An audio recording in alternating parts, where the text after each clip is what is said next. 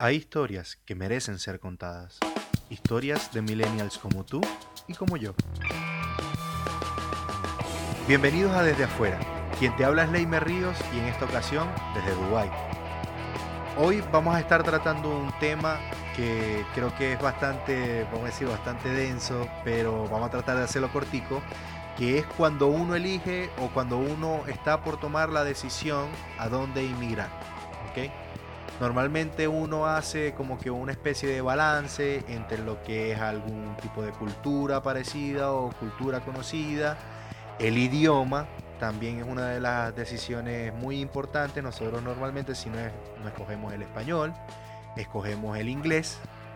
Pero hay otras personas que se salen de este esquema y eso va a ser algo de lo que también vamos a, vamos a hablar en este episodio con nuestro invitado. Eh, la persona que hoy nos acompaña es ingeniero. Eh, personalmente compartí mucho con él en la universidad, de hecho fue mi, compañero de tesis y con quien compartí yo creo que de la mitad de la carrera en adelante. Este es un guaro falco maracucho, porque bueno, ha tenido un poquito de esas tres zonas y, y, ha crecido con eso. Y tuvo un tiempo también que fue activista en, en la universidad. No tan ligado a la política, pero sí, bueno, a, todo lo que ha acontecido en Venezuela. También les quiero recordar que nos pueden escuchar principalmente por Spotify, por Apple Podcasts, por Stitcher Radio y por supuesto por YouTube. Mucha gente de Venezuela me pregunta eh, cuál es el canal de YouTube y en verdad lo tenía con un nombre cualquier cosa, pero ahora pueden buscar desde afuera podcast en, en YouTube y les va a aparecer el canal. Eh, también les quería comentar que este episodio viene por ustedes o para ustedes a través de uno de, de las personas que nos apoyan, ¿no? Y es mi cuenta personal de Instagram, arroba leimito. Ahí lo último que hice con respecto a desde afuera fue cargar una conversación que tuve con Kiki, que Kiki es una amiga de hace mucho tiempo, jugaba rugby conmigo en Venezuela y vive acá en Dubai. Hablé con ella y de verdad que está buenísimo. ¿ah? Dejo ahí como unas cositas con respecto a lo que es qué es vivir en Dubai, que en verdad está espectacular, no se lo pueden perder. Y bueno, entramos en tema entonces. Quien está con nosotros es José Álvarez, el ingeniero José Álvarez. Bienvenido, José, ¿cómo estás? Hola, Leimer. Muchas gracias por esa excelente presentación, de verdad. Un placer estar acá. Fanático de tu podcast ya desde el principio, fiel seguidor de, de, de esas aventuras que, que narras semanalmente ahí. No, muchas gracias, José. De verdad que bueno, esto es un proyecto que nació así como que de siempre haber querido hacer radio, esto es lo que más se parece a la radio. Y bueno, creo también que, que el aporte es eh, todas esas historias de las personas que, que, nos rodean, que a pesar de que nosotros somos personas ordinarias, como cualquier otra persona, las historias que nos componen terminan siendo extraordinarias y, bueno, siempre sirven como que un poquito de ayuda para otras personas que están pasando por lo mismo que nosotros. Entonces, espectacular. José, yo creo que la pregunta obligatoria cuando yo, yo hablo contigo tiene que ser, primero, la primerita, la obligatoria es, ¿por qué Alemania? Eh, esa pregunta me la hacen de verdad muchísimo. Muchas personas se, se, preguntan miércoles, ¿por qué te fuiste tan lejos? ¿Por qué Alemania? ¿Por qué no te fuiste, por ejemplo, a Estados Unidos? o a Sudamérica. Y la razón de eso es que desde cuando estábamos en la universidad, cuando tú y yo empezamos a trabajar con, con ASME, con SolidWorks, con proyectos, yo me di cuenta que mi pasión en la ingeniería estaba en el diseño. Me gustaba mucho eh, trabajar con el diseño computacional y yo quería, luego de graduarme, irme a, a un lugar donde yo pudiera estar en la vanguardia, eh, vamos a decir, donde está la innovación, donde se bate el cobre, como decimos nosotros allá en Venezuela. Y a mitad de la carrera yo me puse a averiguar dónde estaban esos lugares. ¿Y cuál será mi sorpresa? Que descubro que en el top 3 de los países estaban metidos Alemania y Japón. Y yo tenía rato ya eh, haciéndole ojitos a Alemania, como quien dice, porque me llamaba mucho la atención su historia, su cultura eh, su industria sobre todo. Y la verdad me pareció mucho más sencillo aprender alemán que aprender japonés aquí entre nos. Eh, claro, sí, sí. Sí, y casualmente por, allí, por, por, aquella época se abrió el curso de alemán en la Universidad del Zulia y yo dije, mira, esto es una señal, porque hacía años que no habrían cursos distintos que no fueran a inglés o a francés o portugués. Y casualmente ese año estábamos tú y yo en el séptimo u octavo semestre y abrieron un curso de alemán. Y yo dije, bueno, este es lo mío, vamos a, vamos a darle a ver qué tal. Eso lo empecé a hacer yo antes de que tú y yo no fuéramos al, al, al colegio alemán, por cierto. Empecé yo a ir a, los cursos sabatinos en luz. Sí, sí, recuerdo que nosotros tuvimos una época donde empezamos a ir al colegio alemán de Maracaibo para estudiar alemán. Y era así porque, claro, nosotros veíamos, yo incluso también siempre vi Alemania como una de las posibilidades, por lo mismo que tú estás comentando. Pero, claro, la, cuestión es esa, porque, por ejemplo, ya yo sabía hablar inglés para ese momento. Claro. Tú también tenías un muy buen inglés para ese momento, pero cuando uno viene y elige ese otro país, uno viene y se va a Alemania, conchale, es un, es un, es un cambio bastante grande. Sí es, sí es. Porque a pesar de que es una lengua que viene del latín, es diferente de hablar y también es una cultura que uno no, no creo que no, no conocía tanto para el momento, o sea, más allá de, de, cuestiones históricas, pero la cultura como tal uno no, no, no, la conocía. Sí, no, y debo decir que uno tiene también una visión muy sesgada de, qué es la, de cómo es la sociedad alemana. Porque los cuentos que a nosotros nos llegan allá es, mira, los alemanes son súper serios, esta gente casi nunca hace un chiste, siempre está trabajando, son unas máquinas. Este, sí, sí, a, vos te vendían el chiste de que los tipos eran súper serios. Totalmente, totalmente. Y mira, debo decir que eso es falso. a esta gente también le encanta su rochela. Tienen un humor distinto al nuestro, pero sí les encanta este, echarse de vez en cuando su relajadita y, y reírse bastante. Son también muy, muy simpáticos y muy abiertos, debo decirlo también. ¿Tú cuando llegaste a Alemania ya tú tenías una propuesta de trabajo o tú te fuiste en plan de buscar? No, mira, este, yo me vine acá en un plan de buscar y ahí fue bastante divertido porque cuando yo empecé a hacer los planes, yo había conversado con un amigo que, que, supuestamente tenía un amigo que me podía ayudar aquí en Alemania, ¿sí? Me dijo, no, el amigo de un amigo. El amigo de un amigo, exactamente. Este, pero ya para aquel momento, cuando yo me vine a Alemania, yo me vine en octubre del 2016, este, tenía un conocido acá en, en Alemania Tobías, que a lo mejor te acuerdas de él. Claro, Tobías. Correcto. Claro, ese tipo casi, casi me rompe un dedo porque ah, nos dio la locura de que el tipo como que era guardia de, ¿cómo se llama? De, de discoteca y de vaina. Totalmente, no. Y el tipo... Y, y, estaba dando como, y que clases de defensa personal, y nosotros como unos pendejos detrás del tipo ahí, que clase de defensa personal y cayéndonos a piña entre nosotros. Totalmente, pues sí, este aquí, eh, para quienes nos escuchan, Tobías ya se volvió un gran amigo mío, él es, eh, tiene un máster en psicología acá en la Universidad de Heidelberg y él también es experto en artes marciales, el tipo está practicando artes marciales desde los 13 años, ya tiene 35 y ha practicado jiu-jitsu, kickboxing, MMA y Krav Maga. En aquel momento Leimer y yo lo conocimos en Maracaibo, que estaba haciendo un, un tour, le provocó ir de, a Venezuela dos meses con su mejor amigo y obviamente no hablaba nada de español y nos hicimos muy buenos amigos de él. Aprovechó, él estaba aburrido y nos quiso dar unas clases de, de defensa personal y como resultado siempre salíamos nosotros coñaseados porque nosotros no sabíamos nada y el tipo ya eran 20 años de experiencia dando palo, como quien dice. Pero sí, claro, claro, fue Una, una, gran amistad eh, que aún hoy en día se mantiene y fue él quien, quien me tendió esa mano cuando yo llegué aquí a Alemania porque cuando yo me vine, yo me vine por Frankfurt y me vine a Heidelberg, que es la ciudad donde estoy ahora, porque... es un poco más al sur, ¿no? Correcto, queda como una hora de Frankfurt al sur. Y es la ciudad donde vivía Tobías. Y yo dije, bueno, si me estoy yendo a Alemania eh, a buscar trabajo, eh, porque yo me vine con la visa de búsqueda de trabajo. Eso quiere decir, yo no tenía ofertas en físico, sino que llegué aquí con todos mis papeles en, en orden y con esta visa que me permitía aplicar entrevistas.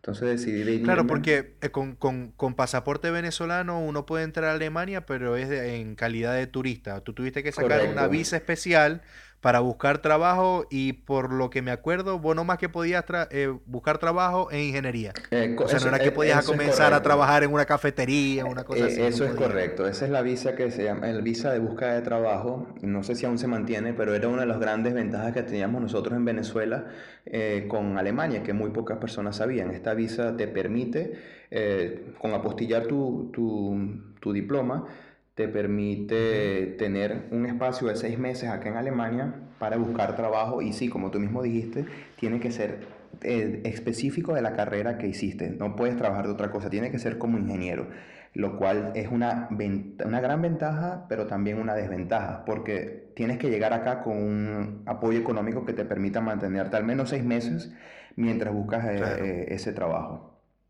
Y que no te garantiza el hecho de que vas a conseguir algo. Eso es así, o sea, no, te garantizo nada. Ellas te dicen, ellos te dan la oportunidad eh, que vengas a demostrar y a buscar tu trabajo, porque sí les hace falta mucho ingeniero, les hace falta profesionales, sobre todo también del área de la salud, eh, de la ingeniería eléctrica, en software, y favorecen mucho ese tipo de, de inmigración profesional. Entiendo. José, yo me imagino, porque, bueno, vos sabéis que Carlota, ella es ciudadana alemana, eh, Agustín también es alemán, y yo, bueno, yo podría solicitar una visa para poder ir a Alemania, pero esa visa, eh, uno de, los requisitos que, que, pone, por lo menos si yo nada más estuviese casado con Carlota, que no tuviésemos a Agustín, yo tendría que justificar un nivel de alemán. Para esta otra visa también se tiene que justificar, me imagino. No, para la visa de búsqueda de empleo no me solicitaron justificar el nivel de alemán. Este, te pedían era que tu diploma estuviera legalizado, que te pudieras ah, apoyar a ti mismo económicamente, o, sea, o, que alguien te, te, apoyara económicamente por seis meses. Sponsor, sí. Correcto, un sponsor. Eh, te pedían pruebas de que ya te habías intentado contactar con con, con, varias empresas acá en Alemania, una carta de motivación que lo podías escribir en inglés, no era necesariamente en alemán, eh, pero la traducción del diploma sí tenía que estar en alemán y, para, para, demostrar que, que, tu universidad estaba reconocida en Alemania y que tu carrera también estaba reconocida en Alemania. Pero prueba de dominio del idioma no, no, me, no me pidieron. ¿Cómo es lidiar con, con el idioma allá o con los idiomas en realidad allá en Alemania? Porque tú me comentabas que hasta cierto nivel se permitía el uso de inglés, pero ya también era como el, alemán tenías que manejarlo de alguna manera. O ya llegaba un punto donde tenéis que manejar el alemán. ¿Cómo, ¿Cómo es lidiar con ese idioma? Porque nosotros somos hispanohablantes. Porque en Venezuela uno normalmente aprendía era eh, portugués, inglés y el español. Sí, por, no decir los otros idiomas que uno dice que habla, ¿no? Y a lo mucho italiano. A lo mucho italiano, Correcto. eso. Eh, mira, la verdad, Aquí se habla mucho inglés em, como idioma, como segundo idioma. Primero, sobre todo las generaciones más jóvenes son, mm, son fluidas en, el inglés porque empiezan desde la, desde la escuela y sobre todo los que fueron a la universidad y los que tienen su diploma se fueron, hablan muy bien inglés. Entonces al principio no es un choque tan fuerte porque muchas de las personas con quienes trata, sobre todo en ciudad, la ciudad donde yo vivo es una ciudad universitaria, debo decirlo, y eso también tiene la ventaja de que es muy internacional. Entonces consigues muchas personas que hablan inglés. Eso me ayudó mucho al principio. Pero eh, hablar el alemán te va a abrir muchas puertas porque llega un momento que si tú no hablas alemán, llegas, vamos a decir, hasta acá. Porque, a, ver, si tú vas a clase con tus profesores, muy bien, te puedes comunicar en inglés al principio, pero si luego tú quieres ir a la carnicería de la esquina a comprarte un kilo de carne, el carnicero habla alemán. Eh, entonces, cuando dependiendo. Sí, eso no se va a poner con cómica de tratar de ahí, te, ahí te vas a poder pasar un rato entretenido haciendo señas y señalando y pareciendo un poco Tarzán, pero al final logras conseguir la cuestión. Pero te hace la vida mucho más fácil eh, aprender el alemán. Y es práctica, es práctica y no es imposible. Mira, yo soy la prueba de eso. Yo oficialmente yo lo que tomé cuando llegué fueron dos meses y medio de curso intensivo de alemán, que era de lunes a viernes mientras, mientras buscaba trabajo. Y luego, con, el, con ya teniendo el trabajo fijo, eh, me puse en clase por las noches, tres veces a la semana, por dos meses también. Y llegué luego a un punto que pues era practicarlo en el trabajo y hablarlo en el día a día. Claro. Pues hay que eso es algo que yo veo que, que es en todos lados. O sea, siempre que uno va a un país donde uno, vamos a decir, no habla o, no es nativo del idioma que se habla en ese país, eh, nosotros somos nativos hispanos, o sea, a español. Cuando la gente se va a Estados Unidos es como que, bueno, vos podéis conseguir, la comunidad habla hispana en, en Estados Unidos es bastante grande, pero vos hay un momento donde tenéis un, o sea, el, el, idioma te da un techo. Correcto, te limita demasiado si no aprendas el idioma nativo. Exacto, porque vos con el idioma nativo no, no es solo una cuestión del trato con las personas, sino que también a nivel legal. Bueno, para poder abrir una compañía se te facilita muchísimo más si vos hablas inglés. Claro. O si no, vas a tener que contratar a una persona que hable inglés para que te pueda ayudar con eso. Correcto, con los correspondientes problemas de que tiene que ser una persona de confianza, que tiene que ser bastante controlado. Sí, así mismo es. Sí, es, un... Es, complicado, ¿no? Sí. No, yo... José, y en cuanto Sí, dime, por favor. Eh, no, que era precisamente por eso yo dije, bueno, no me voy a dejar eh, dominar por el miedo al alemán, porque obviamente que sí da miedo, es un idioma nuevo y creo que una de las barreras más importantes que uno tiene que romper al momento de aprender un nuevo idioma es empezar a hablarlo porque un proceso, es un proceso que va paso por paso. Uno aprende como que lo básico del idioma, te sabes expresiones de saludo, de presentación, los números, el abecedario, pronunciación, y vas leyendo cosas básicas, escribes, ok, todo bien, pero confiar en ti mismo para hablarlo, creo que es una de las barreras más importantes, porque ya luego que tú confías y dices, bueno, voy, así comete errores, porque de ahí es donde tú aprendas, en el momento que tú empieces a hablarlo, vas a ver cómo se acelera todo el proceso.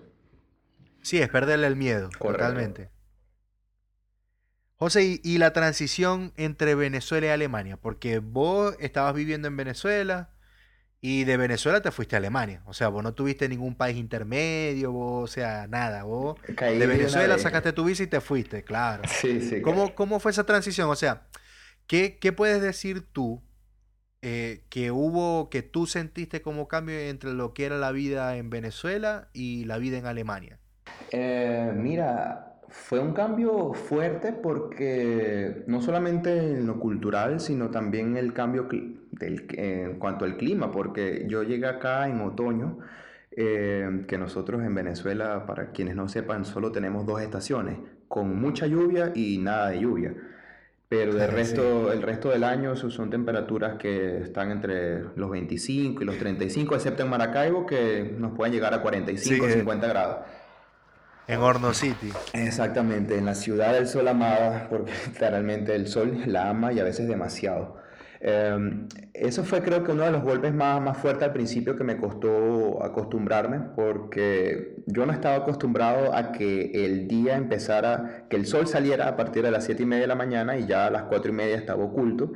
Eh, y como yo estaba en clases todo el día, eso era prácticamente, entrabas en la oscuridad y salías en la oscuridad. Sí, sí. A mí me pasó también en Buenos Aires que hubo un momento que trabajando yo Llegaba al trabajo de noche y cuando salía era de noche otra vez. Y de verdad que es una sensación horrible. Sí, pega, pega uno mucho. siente que se te va todo el día, pega mucho. Pega mucho porque uno no está acostumbrado a eso. Y una de las más grandes ayudas que tuve, eh, y gracias a la tecnología que me permitió mantenerme en contacto con mi familia, con ustedes, con mis amigos, que me permitía echar cuentos, echar broma y, y vamos a decir, desconectarme un poquito al principio. Porque cuando yo eh, recién llegado acá, yo logré conseguir un apartamento después de... Eh, conseguir apartamento aquí es un tema, eh, hay mucha demanda y la, oferta, Yo creo que en todos lados, José. Bueno, sí, exacto. Este, entonces yo conseguí un apartamento pequeñito, como de 18 metros cuadrados, que menos mal tenía calefacción. Aquí es obligatorio que todos tengan calefacción, pero igual yo tenía ese miedo porque hacía mucho frío. que no va que estuviera la maquinita, pero que no funcionara. Exacto, ¿no? Y pasé miedo, pasé miedo porque los primeros dos días esa condenada calefacción no quería arrancar como era. Eh, y la cama nada que llegaba, a mí me tocó dormir con el colchón en el piso, entonces aún cerca del piso, bueno, se congelaba nada, me tocó comprar cobijas extras y aguantar, guapear. Pero eso creo que fue lo, el, el, el, choque más fuerte al principio, ese de sentirte, bueno, eh, ya estoy aquí, estoy en un país distinto y uno tiene que que así mismo como que darse la palma en el hombro y decirle, ok, ya estás aquí, échale pichón, ven a hacer lo que venías a hacer y no te vas ahorita a, a, echar para atrás porque está haciendo frío o porque está oscuro, no, o sea, tú tienes acá un objetivo y hay que trabajar por eso. No, y además que, que, vamos a decir, la lucha ya es diferente, porque en Venezuela yo me acuerdo que en la universidad, cuando las cosas estaban complicadas con esto de las protestas, las guarimbas y tal, eh, vos salías bastante en la universidad a reclamar. Salía incluso por ahí un video que a vos vienen los policías y te agarran a palo y, te llevan y todo. Y salen los piecitos de José ahí y los policías cayendo la pala. Sí, eso, es buenísimo. Dios mío, ese video rodó como la pólvora, aunque no se me veía la, la, la cara ni nada, eso rodó como la pólvora y eh, amigos del colegio que tenía años que no hablaba con ellos me escribieron, mira, estás bien, vi el video, ¿qué te pasó y tal? Y lo cómico del caso, bueno, para rescatar la parte es que las paticas de pollo esas son... son inconfundibles. son inconfundibles. Además los zapatos que cargaba siempre porque nunca me los quitaba esos zapatos. no, Marca Nipa. Exacto. Y lo, irónico del, del, caso fue que el día que me agarraron ese día yo casualmente no estaba haciendo nada, sino que simplemente pasé por, el, por la protesta y me quedé como un pendejo ahí eh, pagando, como quien dice, como decimos nosotros, sin hacer nada sino viendo. Y llegó la policía y me agarraron, me sacaron, yo me escondí en una tienda de pastelitos y ahí fueron a sacarme la policía. Sí, te sacaron arrastrando de ellos, me acuerdo. Eh, me dieron con los cascos, me quitaron el celular y me montaron en la patrulla y bueno, estuve un rato ruleteándome por allá, por Maracaibo. Pero gracias a Dios, sí, este, sí, yo en ese momento estaba de activista también con, con, con uno de los partidos de la oposición allá en Venezuela. Y mis amigos ahí, vamos a decir que se enteraron rápido y, se movieron para, para que me, sol, me soltaran ese mismo día, sí, exactamente. Y a las horas mi mamá me llamó y te vienes de una vez. Esa me sacó más rápido de Maracaibo y no me dejó volver más como hasta en dos semanas. Saludos a tu mamá, saludos a tu mamá, saludos a tu hermano. Saludos a mi familia, saludos a Moni también, saludos a tu mamá. Un abrazo inmenso a todos. Con gusto. Ve que este capítulo sale el 2 de abril y el día siguiente es el cumpleaños de María Luisa. Así que no se te vaya a olvidar llamarla, ¿viste? Ah, con gusto y un feliz cumpleaños. Bueno, no, no se puede felicitar antes. Yo la llamo en ese momento. Entonces, claro, aquí volviendo al tema, eh, vos de ese tipo de lucha pasaste a la lucha del inmigrante. Porque yo, yo creo que así es, es como se llama, que es la incertidumbre de encontrar trabajo, la incertidumbre de saber si, si, bueno, de gastar la menor plata posible, la incertidumbre de, bueno, cuándo va a llegar, va a ser buena la propuesta, eh, dónde va a ser, ¿me entiendes? Sí, sí. Em, Esos son otros miedos que uno en la época universitaria no conoce. En la época universitaria nuestros miedos era raspar el examen, no aprobarlo. Tener una mala nota, esos eran nuestros miedos en aquel momento. A mí algo que me marcó en la universidad fue que una vez yo le escuché a alguien decir que bueno, que había que graduarse, pero había que estar consciente de que cuando uno se gradúa, uno inmediatamente deja de ser un estudiante y comienza a ser un desempleado. Eso es correcto. Eso nos lo dijeron en una de las últimas clases ya, cuando nos faltaba poquito para graduarnos y uno como que, ah, ok, bueno, gracias por el apoyo. Pero es, así, en aquel momento uno solamente ve el sentido literal. Uno ve el sentido literal y no, no se pone a pensar qué está detrás de esa expresión. Eh, qué, qué es lo que conlleva ya salir de la universidad, que es literalmente vas con el pecho abierto a enfrentarte al mundo y tú puedes, eh, tienes varias opciones. Uno siempre tienes la opción de escurrir el bulto o tienes la opción de sacar pecho, secarte las lágrimas que se le pueden haber salido a uno y salir al ruedo. Que es lo que nos tocó mucho, que, que estamos ahora desperdigados por el mundo, salir adelante. ¿Tuviste algún momento así donde vos dijiste, o sea, que sentiste que ibas a tirar la toalla? Eh, Tuve algunas dudas, sí, sí las tuve porque al principio decía, miércoles, estoy aquí en Alemania, ah, soy ingeniero mecánico y soy, ingeniero de luz, que en Venezuela ser ingeniero de luz representa algo, pero yo decía, representará lo mismo acá en Alemania, este, me, me puedo medir de igual a igual con, con los ingenieros alemanes que uno dice, ingeniero alemán, wow, o sea, eso es eh, igual a, calidad e, innovación. Es un sinónimo, ¿no? Eh, eso fue al principio varias de mis dudas y yo decía, conchale, no me puedo, no puedo tirar la toalla tan rápido cuando ni siquiera he tenido la primera entrevista. O sea, tengo que seguir intentando y aún me quedan seis meses. lo mismo. Sí, y me quedan seis meses. Yo digo, pero tengo seis meses seis meses que o lo logro o no lo logro. Y si no lo logro, bueno, este, tocará volver a intentarlo o tocará ir a otro sitio. Pero tengo seis meses y en estos seis meses no me puedo dar el lujo de, tirar la toalla.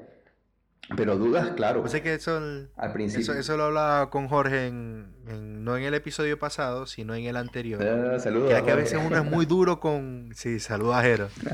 Eh, uno es muy duro con uno mismo a veces. Y, y, a mí me pasó exactamente lo mismo. Yo apliqué a muchas empresas pero ya yo me sentía mal sin ni siquiera haber tenido la, primera entrevista. Sí. Porque uno le pega eso, uno sale creyendo que uno es súper especial, que uno es, como, como decía tu mamá, tú, tú te lo mereces todo, tú eres lo más bello, tú...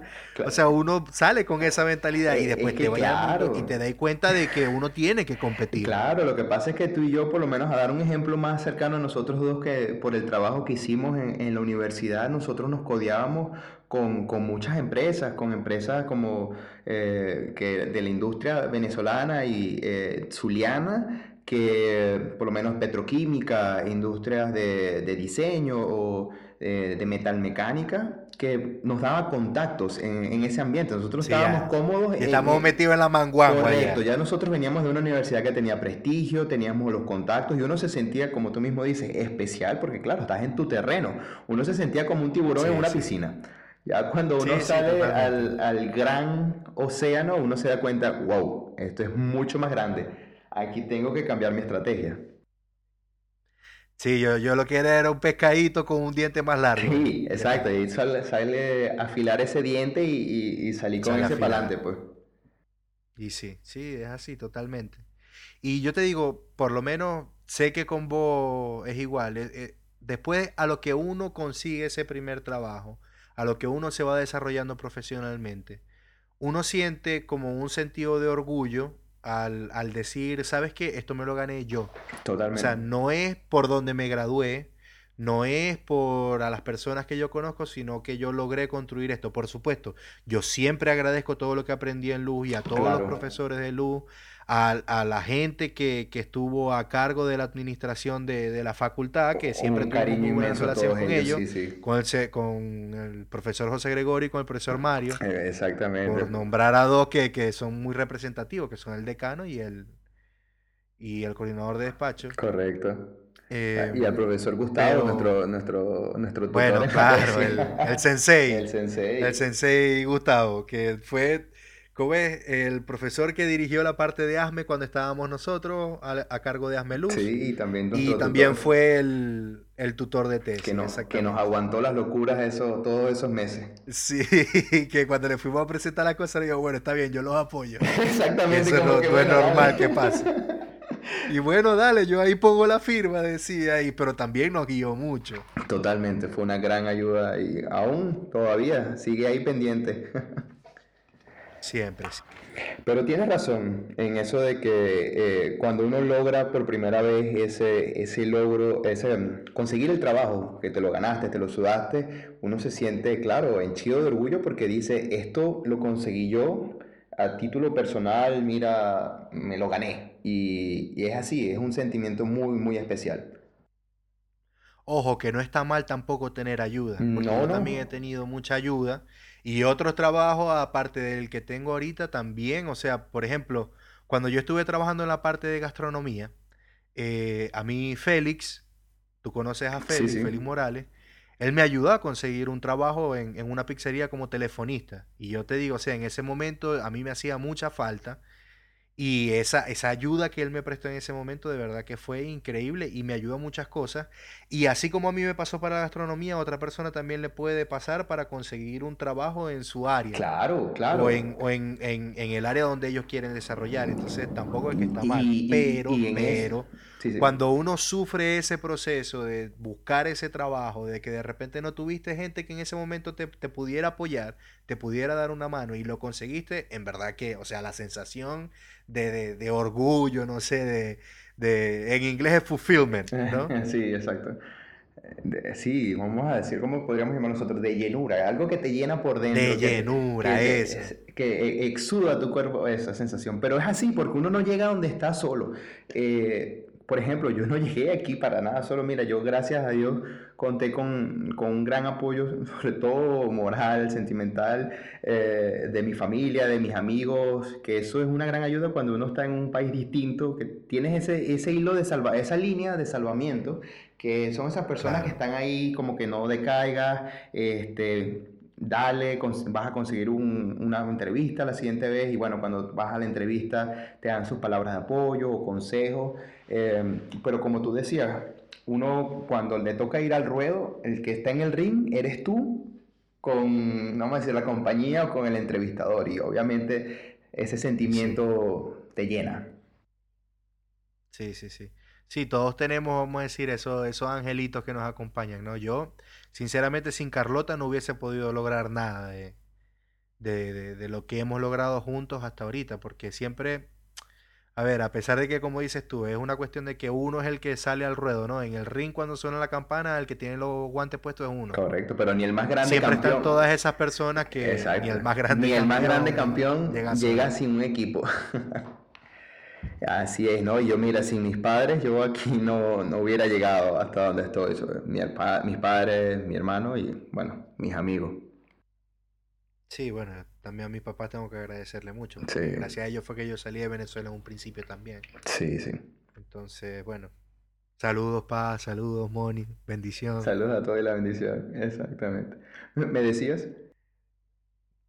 José, ha llegado el momento de la pregunta clásica de, este podcast, que si tú de repente antes de inmigrar pudieras darte algún consejo, o sea, algo que tuviese sentido que, que obviamente uno no busca cambiar cómo se desarrollaron los hechos, pero si tú hubieses podido aprovechar algo mejor, o si tú hubieses querido darle un consejo a ese José antes de inmigrar, ¿cuál sería? Yo le hubiera dicho Inscríbete desde el segundo semestre en Asmeluz y empieza a estudiar alemán. Porque la, verdad, empecé ambos tarde eh, y aprendí muchísimo, sobre todo de, de Asmeluz. Y con el curso de alemán, bueno, lo pude empezar a estudiar un año y medio antes de venirme. Eh, aprendí lo básico, pero no, no, llegué tan preparado. Yo aquí llegué con un alemán muy, muy básico, que a lo mucho era para decir hola, mi nombre es José y a pedir comida, pues, pero eh, eh, porque era cuestión de aprender a hablarlo. Pero si pudiera darle un consejo a, José del pasado, sería eso. Aprovecha las oportunidades en el momento que se te presenten y no, no dudes tanto, porque los presentimientos son por algo y si tu presentimiento es bueno, síguelo. Excelente. Bueno, me has comprometido a, en una próxima entrega a hablar de Amelú, porque hemos nombrado un montón a Amelú y la gente no sabe qué es lo que es Amelú. pero, ¿Qué es eso? ¿Qué es Amelú? Es que pasa que es muy difícil no nombrarlo porque, bueno, a, ver, por ahí surgió esta, esta, gran amistad que, que, se mantiene a través de los años y la distancia y es muy difícil pues de, de ignorar ese, ese nexo. No, y que ha sido también algo que, que, por lo menos a mí en lo particular me ha marcado mucho en, en, mi forma de ser, tanto personal como profesionalmente, ¿no? Sí. Pero bueno, saludos a toda la gente de, de que están todavía en la seccional allí en Venezuela. Sí, saludos a todos los, que están por fuera, que se graduaron también. Un fuerte abrazo. Eh, y bueno, José, de verdad que te agradezco mucho por esta conversación. Me encantó este capítulo, de verdad que después del bajón del capítulo pasado con la situación de Venezuela, creo que me hacía falta eh, una conversación una conversación como esta. un placer, hermano, un placer. Saludos. Y bueno, no sé si tienes alguna red social que quieras compartir, algún proyecto que estés desarrollando o simplemente para que la gente te conozca y vea todas las fotos de los sitios que visitaste. Ah.